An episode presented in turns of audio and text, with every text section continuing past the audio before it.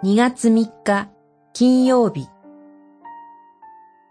神の宮を建てる志と備え。歴代史上22章23章。あなたは主がイスラエルのためにモーセにお授けになった掟と法を行うよう心がけるなら、その時成し遂げることができる。二十二章十三節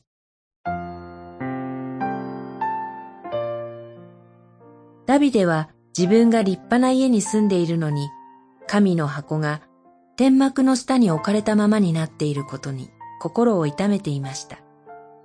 そして神の憐れみによって重い罪を許された感謝に突き動かされて、神のために神殿を建てることを願います。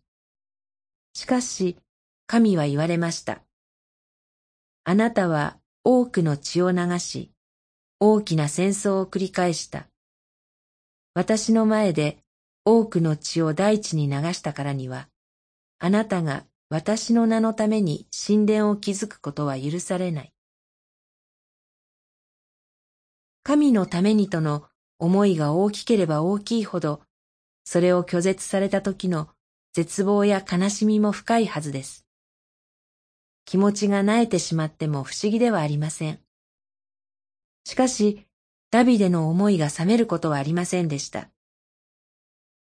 息子のソロモンが神殿を建てるとの神の約束を聞いたダビデは、必要な材料を大量に集め、優れた人材を用意しました。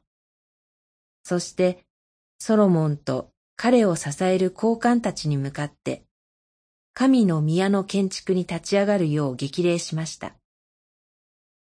その際に、神の掟と法を守り、心と魂を傾けて主を求めるならば、主が必ず共にいて成し遂げるようにしてくださる、と伝えました。